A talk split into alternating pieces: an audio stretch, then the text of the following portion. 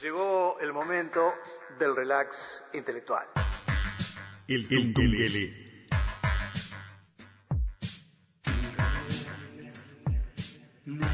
La cultura en su máxima extensión imaginable. De cara al presente, pisando firme nuestras raíces. El Tungele. Producción Carolina Vaz Lemos. Conducción y dirección general, Nelson Caula.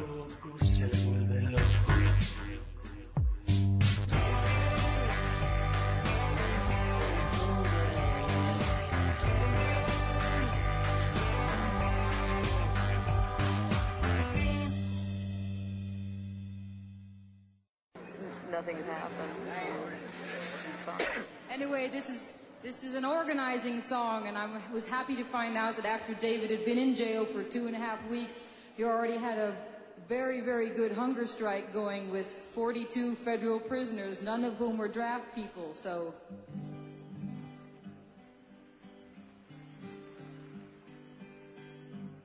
I dreamed I saw Joe Hill last night, alive as you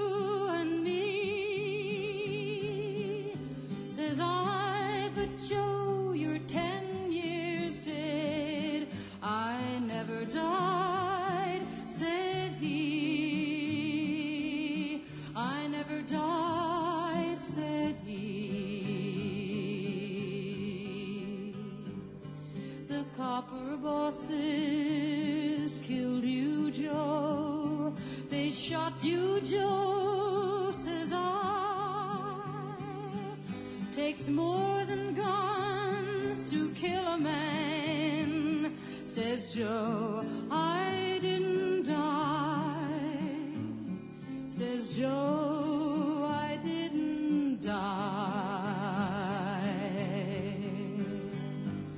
and standing there as big as life and smiling says Joe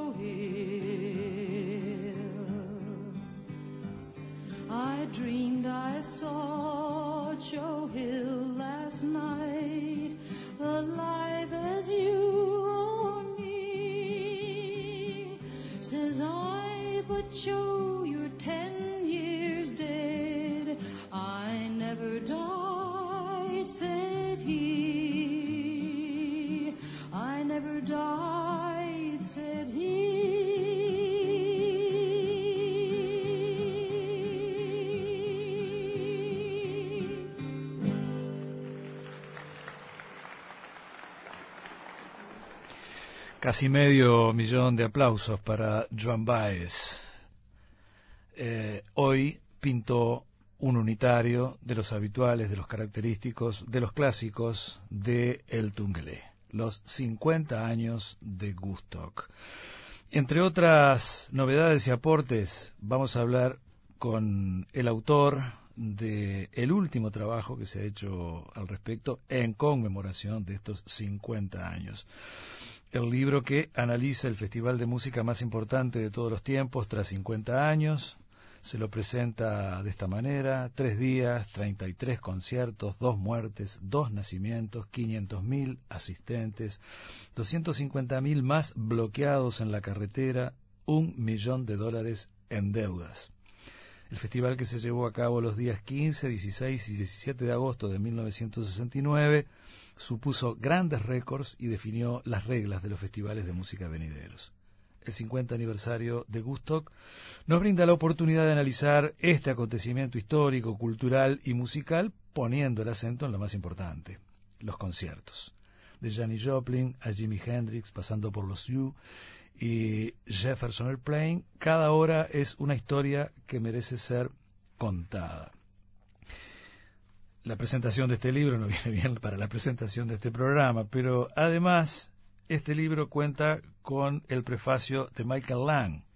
Bueno, ese, hablando de, de gestión cultural, el, gran gestor que se lanzó a hacer esta eh, locura que, bueno, superó ampliamente. Creo que lo que le seguía era un festival uno o dos años previos en Monterrey que había reunido unas 40.000 personas, ¿no? Vayan viendo ustedes de 40.000 a medio millón eh, y casi más, ¿no? Teniendo en cuenta los 250.000 que no pudieron llegar y que estaban varados en la ruta.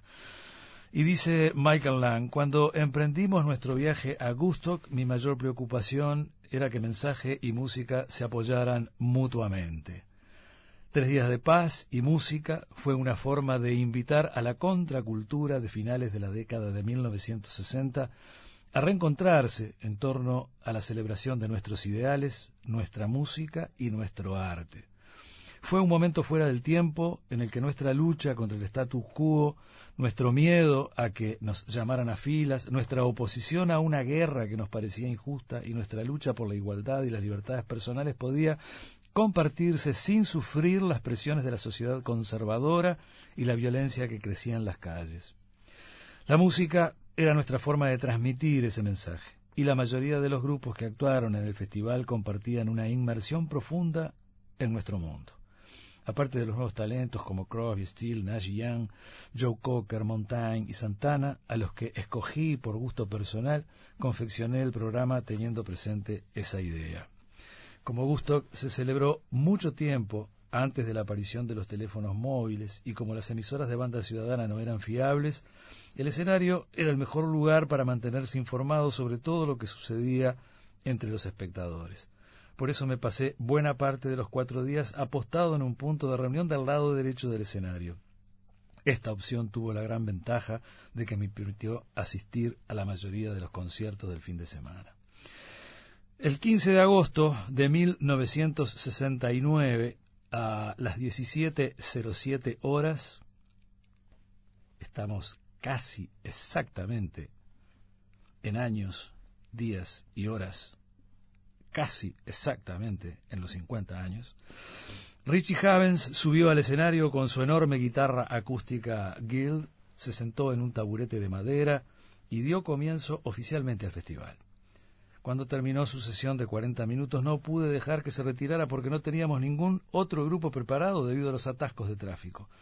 Así que le hicimos hacer seis o siete bices y cuando se quedó sin lista de canciones se puso a cantar Freedom ese tema se convirtió en el himno de aquel increíble fin de semana.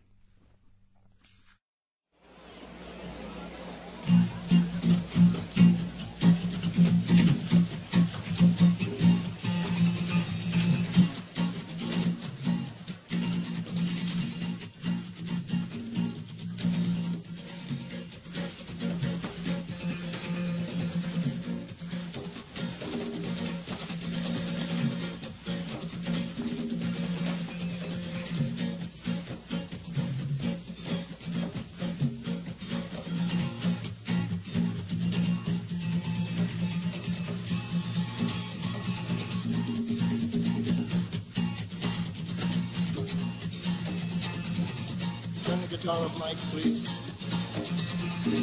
Guitar mic.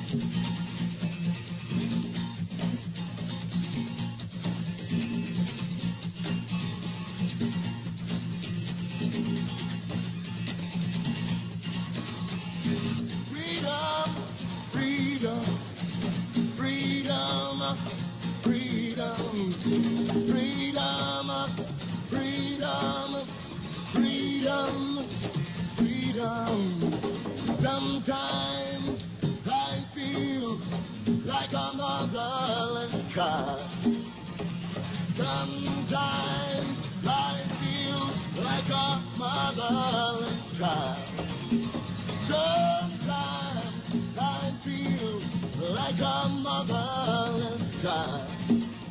Go on.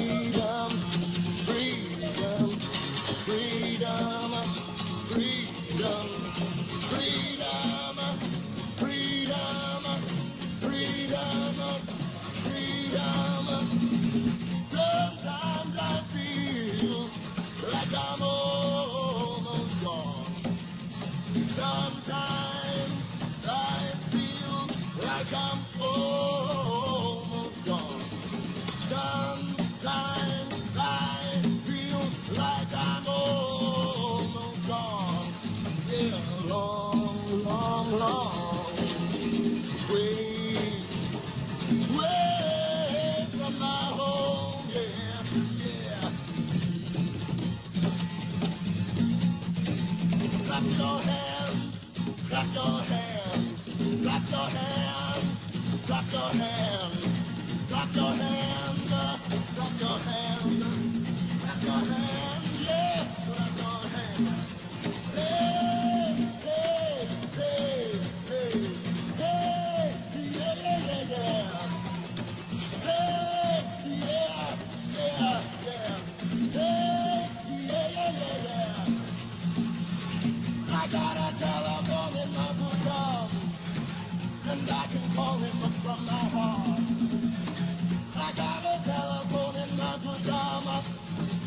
and I can call him up from my heart.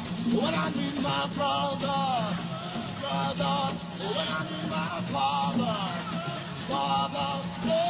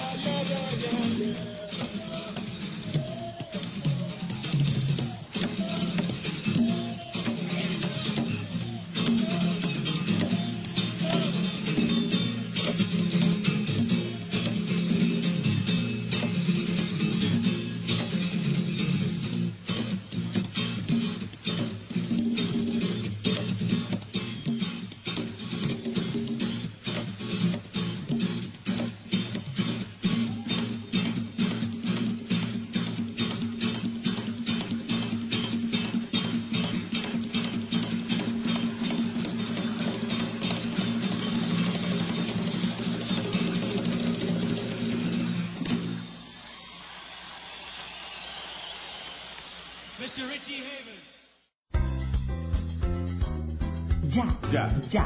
Ya volvemos con el Tungelé.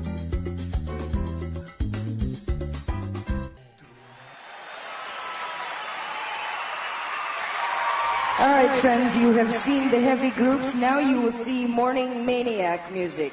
Believe me, yeah. It's the new dawn. The regular guys.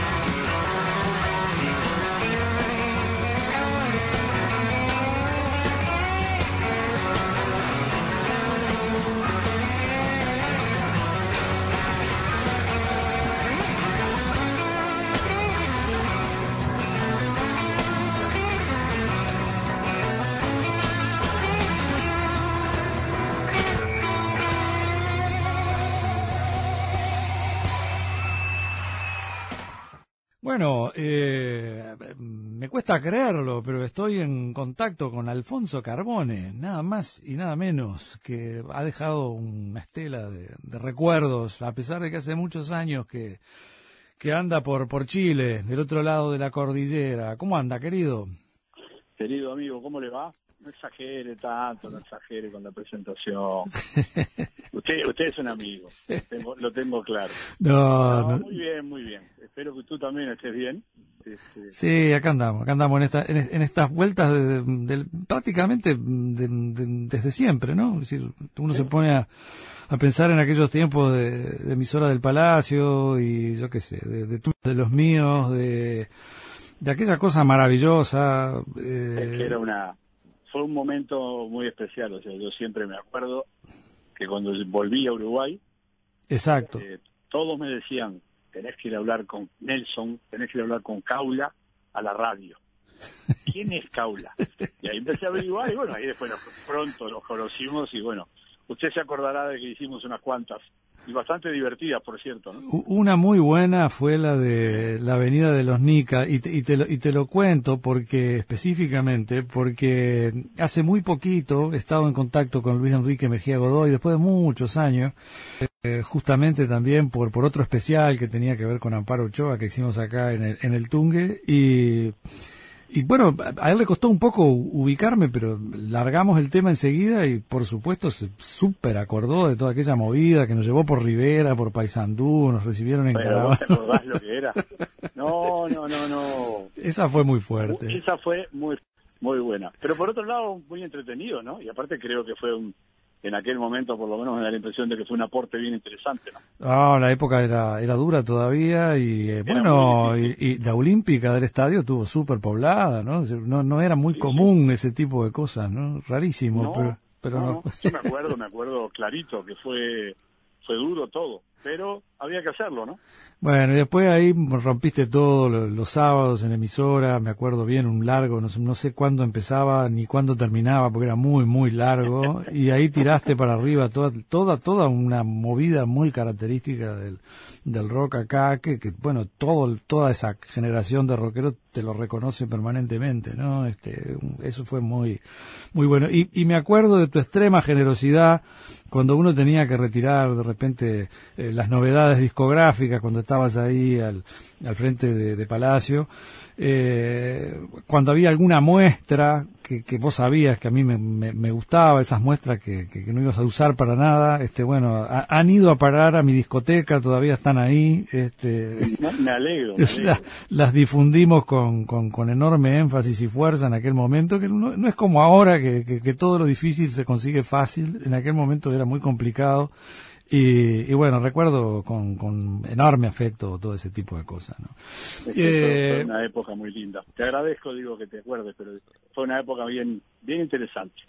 Eh, estimado, eh, estamos acá con, con este especial sobre Gustock. Eh, lo primero que te tiro, que me digas lo que se te ocurra, ¿no? Cuando te suena la, la, la palabra nomás. Bueno, yo, a ver, yo soy, por más que era evidentemente bastante joven, igual yo soy totalmente un producto de esa generación, ¿no? Este, que más allá del tema de la penetración cultural y todas aquellas cosas que debatíamos desde muchos años, yo creo que eso fue una cosa súper fuerte, incluso para los propios yankees, ¿no? Algo que nadie esperaba, ni siquiera los organizadores, y que dejó una marca que, o sea, es el festival de los festivales. Después de eso, digo, no es que no haya habido nada mejor. No hubo nada que tuviera el impacto que tuvo Gusto, definitivamente no. Este, porque abrió demasiadas puertas, mostró que había muchas cosas que se podían hacer, como juntar, no sé, nunca se supo exactamente la cifra, porque no había manera de, de controlar, ¿no? Pero se estima que entre 400 y 500 mil personas, eh, sin que hubiera un solo problema, porque realmente lo que puedan decir este, no, no- no es real, ahí no pasó absolutamente nada.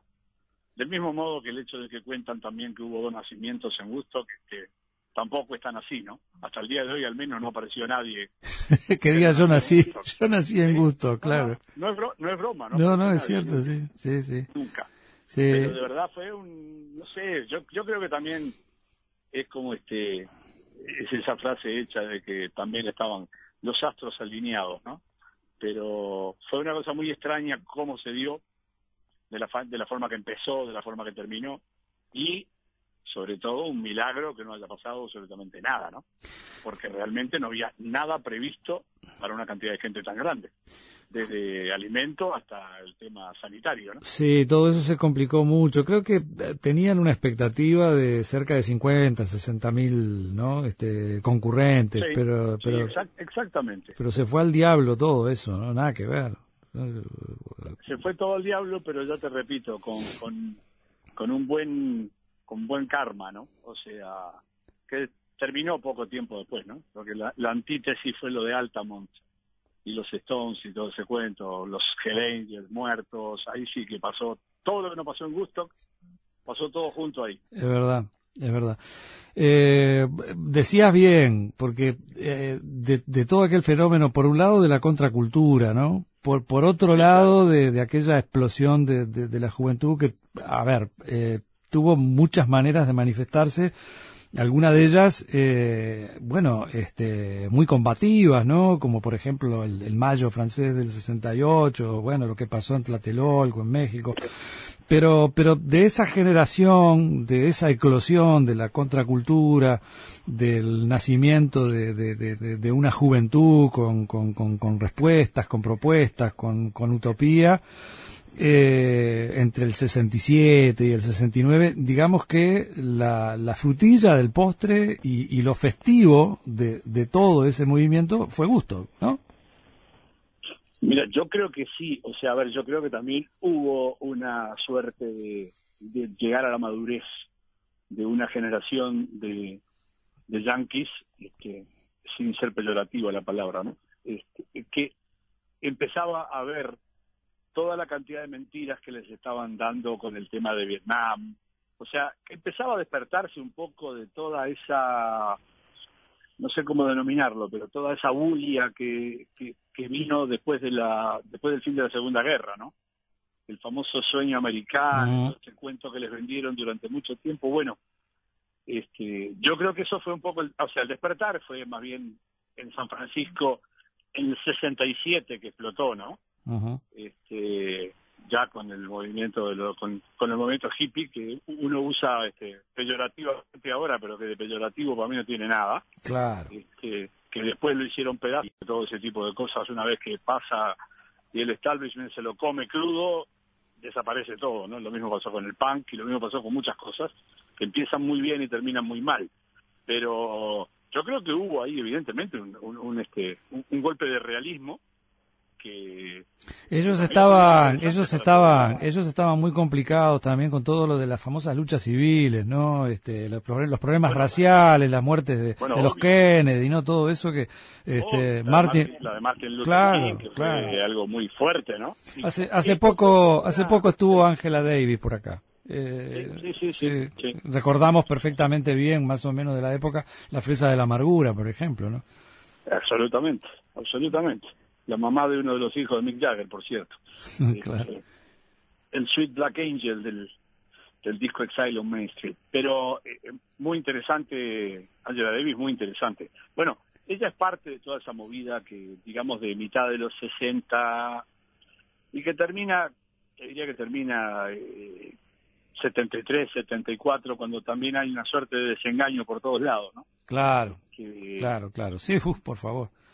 Pero, digo, el único incidente, para contarte algo simpático, ¿no? De, que el único incidente, entre comillas, que pasó en Woodstock fue justamente por un tema que habla claramente de lo despiertos que estaban en ese momento, que fue Avi Hoffman, que era uno de los famosos hippies. Lo, lo recuerdo perfectamente, sí, sí. Cuando, Avi Hoffman su momento en el que los Who están, no me acuerdo, estaban cambiando la guitarra o algo por el estilo, y empieza a hacer todo un speech para liberar a sobre la liberación de John Sinclair, que era otro, Exacto. bueno, preso político. Exacto, exacto. Y ahí sí. en ese, el único incidente fue que Peter Townsend se dio vuelta con la guitarra, le pegó, le pegó con el mango de la guitarra en la cabeza y le dijo, andate al diablo de mi escenario. Ese fue el único, el único incidente que hubo, pero tío, te das cuenta que el discurso en realidad era, era también este acorde al espíritu, ¿no? I think this is a pile of shit. while John Sinclair rots in prison. I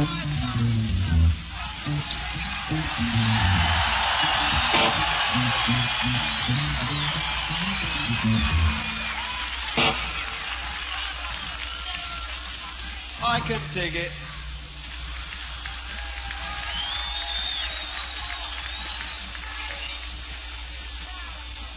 It's alright.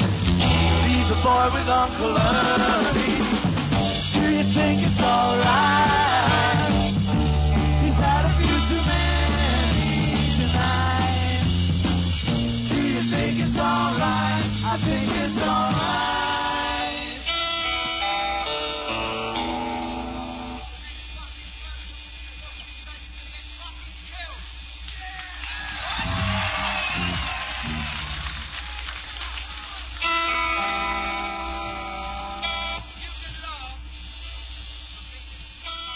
Ahí estaba el episodio que estábamos conversando con, con Alfonso. Recordarán sobre Abby Hoffman. También le dedicamos un especial acá en el Tungeleo. Un activista salado, ¿no? De, de los duros, de los confrontativos, más del área social. Eh, bueno, tuvo un juicio tremendo en Estados Unidos, después tuvo que cambiar su, su, su identidad y estuvo, bueno, vivió el, el, el, resto de sus vidas con nombre cambiado porque la justicia lo andaba buscando. Bueno, y apareció ahí en el escenario, le interrumpió la, la actuación a los Who y se dio un poco ese, ese episodio. En instantes con los Who volvemos, abríamos con Jefferson Airplane eh, este bloque y con los Who volvemos y con Alfonso Carbone volvemos.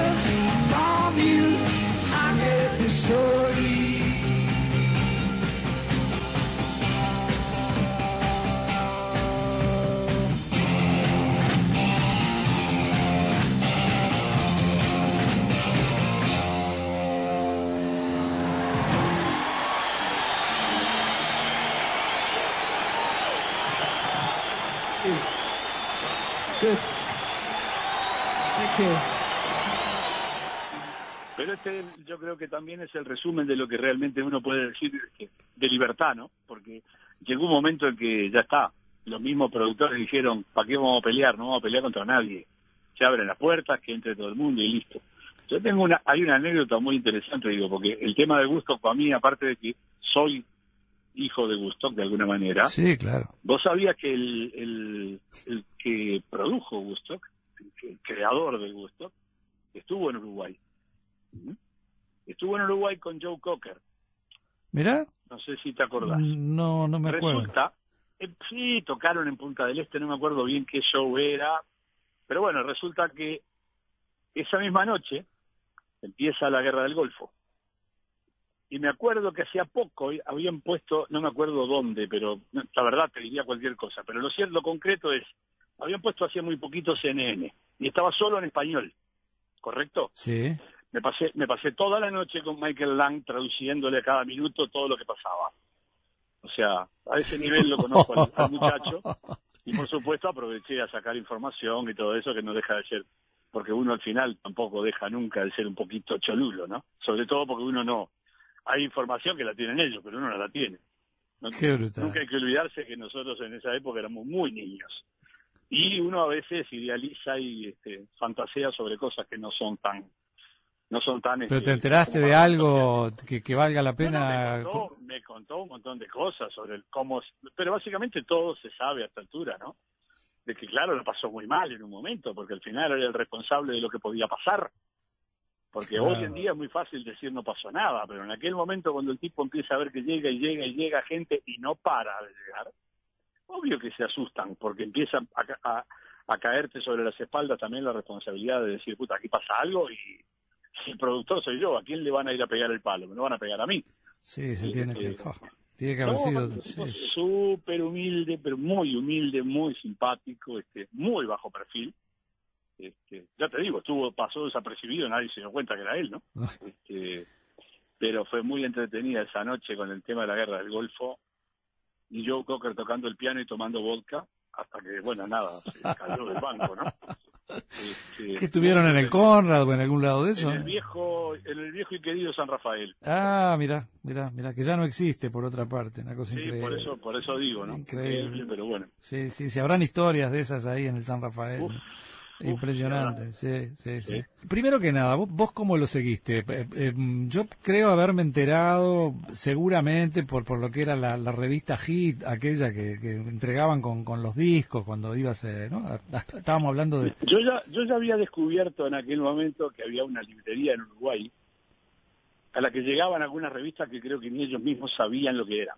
Entre ellas la primera Rolling Stone, Ah, aquella que era, aquella que era modelo formato diario. Sí, sí, sí. papel de diario. Sí, sí, claro. sí, Y sí. ahí, obviamente, ahí me enteré de todo, pero obviamente 30 días tarde, qué sé yo, 20 días tarde, no me acuerdo cuánto, pero Claro, porque lo que, lo que, 15 días tarde, llegaba dos semanas atrasado, obviamente, ¿no? Lo, lo que creo que, que nos, nos, pegó, nos pegó fuerte a, a prácticamente todo fue la película, que, que yo no yo no me acuerdo, pero creo que no, no, no demoró mucho en llegar, ¿no? Una no, vez, no, no, no, no. De hecho ganó ganó el Oscar al mejor documental, ¿no? En el 70, si no me equivoco. claro, pero digo, acá Uruguay no demoró mucho. Viste que todo llegaba muy tarde en esa época, pero Sí, no, la, la- la la película estuvo muy muy muy al día, me pareció, ¿no? Sí, llegó muy rápido y por supuesto, digo, fue en aquel momento. Para empezar, fue doblemente impactante, no solo por lo que fue el festival en sí mismo, ¿no? Sino también porque no te olvides que en aquella época, para ver a un artista, verlo, Claro, aunque fuera por una pantalla de televisión, era muy difícil. Y claro. ahí los tenías tamaño cine, digo, sacando los Beatles, las películas que habían existido ya. Era muy difícil ver a los artistas en su momento. Era tan digamos, fuerte, pero tan fuerte el impacto ese, que es pe- películas de esa época, yo, el concierto de Bangladesh, por ejemplo, con, con Harrison y, y Ravi Sí, Shankar, yo, yo la- es como si la hubiera visto ayer, ¿viste? Y, y mirá que en estos días pasan imágenes adelante de uno, ¿no? Este, No, e- eran impactos tremendos, tremendos, tremendos, sí, sí. En estos días, por un lado, para bien, no digo, no, no. Claro, no, claro, claro. En Claro. estos días, para bien, uno pone YouTube y encuentra lo que quiere. Claro. Este, básicamente lo que quiere, permitido o no permitido, hoy está todo ahí. El, en aquel momento, verlos, yo me acuerdo el impacto cuando fui a ver este Hard Day's Night. Claro. Digo que apa- cuando aparecían los Beatles, Claro, decía, claro. pucha, ah, bueno, estos son. Porque claro, uno nunca los había visto, aparte lo ves en la pantalla ahí, Claro. grande, claro. la imagen de los tipos, o sea, y claro que te impacta, sobre todo cuando vos tenés 13 o 14 años o menos, ¿no? Este, pero, ah, yo que sé, anécdotas hay muchas, ¿no? Digo, por ejemplo, lo de Richie Havens, ¿se acordaba de Richie Havens? Sí, claro. Freedom. Sí. Resulta que Richie Havens no iba a tocar ahí. Lo que pasa es que con el tema del tránsito, los que tenían que abrir no estaban. Y el tipo no había Claro. preparado nada para subir a tocar. Y cuando este, tocó dos o tres canciones, y Freedom, de hecho, la inventó ahí arriba del escenario. Ah, qué va. Al extremo, al extremo de que el tipo cuenta que para volver a tocarla tuvo que ver la película, porque no se acordaba cómo la había hecho. Qué. La hizo porque lo tenía, tenía esta gente atrás que le decía, sigue, o sea, seguí, seguí por favor, que no tenemos con quién seguir, valga la redundancia, ¿no? Y el tipo le dio, ¿te acordás que era interminable la canción? Sí, sí, sí. Así, fue la historia, o sea, de esas hay montones. qué maravilla, qué maravilla eso realmente. sí, vos vos, sí, sí, eh, estabas nombrando a los Beatles, vos que sos un, un exquisito para, para tratar el, el, te- el tema Beatles. Tuvieron contactos, ¿no? Eh, A ver, ellos estaban medio en separación ya, medio como que, eh, ¿no? Ya, ya no, no- estaban muy peleados, pero, Mira, pero, hubo pero, contactos a ver, con la Santísima Trinidad, ¿no? ajá, O sea, con Dios Padre, o sea, con todo respeto, ¿no? Hubo contactos con Dylan, con los Beatles y con los Stones. Y en el fondo como que nadie se creyó mucho el hecho de que esto fuera a ser como le decían que iba a ser. Y claro, había que cuidarse. En el caso de los Beatles mucho más por lo que vos mismo decís, ¿no? En el caso de los Beatles por el hecho de que estaban ya, en ese momento ya hacía rato que habían decidido no volver a tocar. Y, y salvo es cierto, es, cierto, es cierto que, que, que John planteó que fuera la Plastic Ono Band, eh, que, que Sí, fue una propuesta sí. de él y que no se la aceptaron. No. Qué, qué raro, ¿eh? Raro, yo no sé bien, es, a ver, te- te- yo no sé todo lo que pasó ahí adentro, obviamente, ¿no? Este, vaya a saber si están así como lo cuenta el propio Lennon, ¿no? Pero aparentemente no se dieron las condiciones, digamos, ¿no? No sé si andás a ver, lo habrá pedido el dinero, qué sé yo, yo la verdad es que no sabría cómo decirte, pero lo cierto es que Dylan dijo que no. Directamente Sí, dijo que no, y eso, sí. y eso que él vivía ahí, ¿no? Sí, O sea, es verdad, vivía, es verdad, claro, claro, sí, sí. Aunque el Festival de Gusto no tiene nada que ver con gusto, que eso te queda claro, no, no fue, no se hizo en gusto. En, en una granja en, en Betel, ¿no? Sí, Betel, exactamente. Que tampoco fue la granja, pero o sea, son- son- ya entramos en a hilar muy fino. Este, fue en uno de los terrenos que Claro, tenía este hombre, claro. el dueño de la granja. claro. Pero eh, los tres como que dudaban, no te olvides que eran digo, los, los tres, las tres figuras más grandes, ¿no? Porque ya Elvis en ese momento estaba claro. digamos, este, Sí, por sí. más que había vuelto un poquito con el especial del año anterior, igual no, no era ya lo que, lo que había sido. No artísticamente, me refiero a nivel de popularidad. Y este, y además tampoco creo que hubiera ido. No, no, no coincidía tampoco con el espíritu de los tiempos, ¿no? No te olvides que en esa época Elvis estaba, este, No, pues, se- secuestrado por el, ¿cómo era? no, por, y el, poco- por el y coronel. poco menos que, y poco menos que, este, siendo un- casi un espía de la CIA, ¿no? Ah, mira. Este, por más que esas bobadas que él hizo, yo creo que las hizo de, de- de que vivía en otro planeta nomás, ¿no? Totalmente. La verdad que yo aprendí a, a respetarlo a Elvis muchos años después. Esas, pero esas tonteras no se les, no se lo saca nadie. Pero claro, él tenía otro, otra base, ¿no? Cultural, otra base en todo aspecto. No le podés pedir a Elvis lo que le podías pedir a Lennon. Este, ni mucho menos a Dylan, ¿no? Pero digo, los grandes no, no quisieron ir. Hubo otros que no pudieron, ¿no? El caso de Johnny Mitchell, que en ese momento era Es verdad. Muy grande. Y, que, Y creo que le hubiera gustado mucho, ¿no? No, obvio, Claro. se moría, se quedó todavía hasta el día de hoy mal por el hecho de no haber ido. Porque David Geffen le dijo, porque claro, tampoco se sabía, te vuelvo a repetir, no nadie sabía lo que iba a pasar ahí. Y este y Geffen, que era el que en ese momento él había firmado con la compañía de Geffen, le dijo, no, no, vos quédate acá, porque tenemos que hacer, no me acuerdo qué programa de televisión que era súper importante, y en todo caso nos tomamos un helicóptero y vamos al otro día. Por supuesto, al otro día no había helicóptero, no había nada, ¿no? Y claro, ella vio por televisión lo que vio y quedó muerta, pero por, por otro lado escribió el himno, ¿no? Este, Claro, sí, la, la mejor canción hecha sobre gusto Sí, es la de ella. eh, sí, sí, claro. This uh, next song that I'm going to play is um, about one of these pop festivals that they've been having around the world lately. Um, it's one that I didn't really get to go to. Um, I'd been playing the night before in Chicago with a, a band, friends of mine, Crosby, Stills, Nash, Young, etc., etc., and uh, it was their first professional appearance, and we were all kind of excited about it. And the next night, we were supposed to all play in Woodstock, and I had to do a TV show the next day, so I kind of got left behind because they were having problems getting people in and getting them back out again and everything. So I stayed home in New York and I watched it on television all day and saw everybody there playing and singing, and it was really a nice festival, I guess, and from the looks of everything. And well, I wrote a little song for my friends to sing and, and uh, for myself to sing as well, and it's called Woodstock. It goes like this.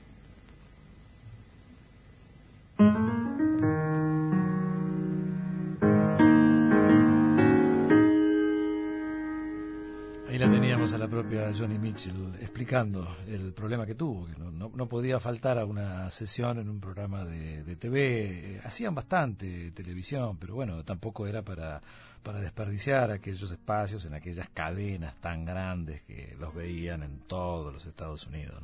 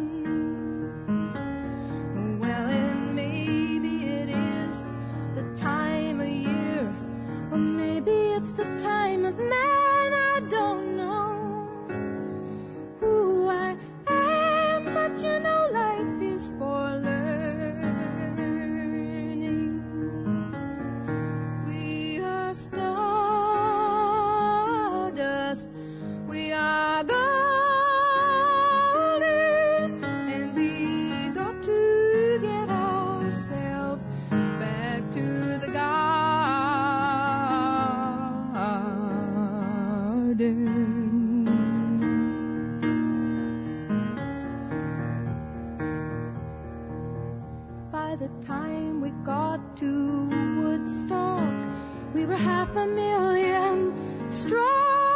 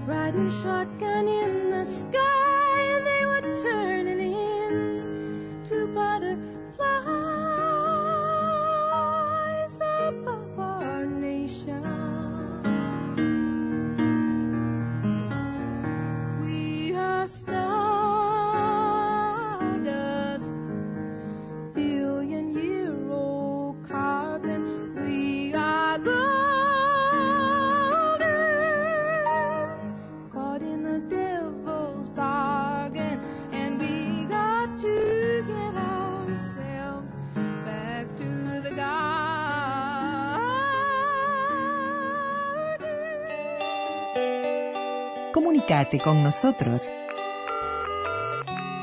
2915 1050. Estás en el Tungelé. Estás en Radio Uruguay.